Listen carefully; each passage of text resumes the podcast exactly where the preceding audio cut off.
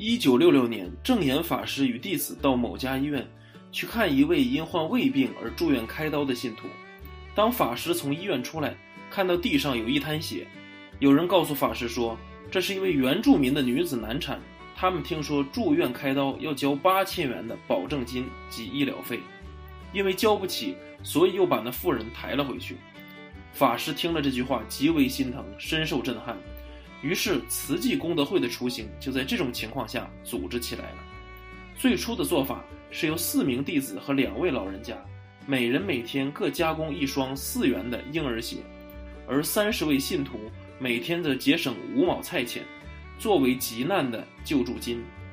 消息不胫而走，参与的人也越来越多。就这样，在一个二十八岁的僧尼的引导下，一群手挽着菜篮的小镇主妇。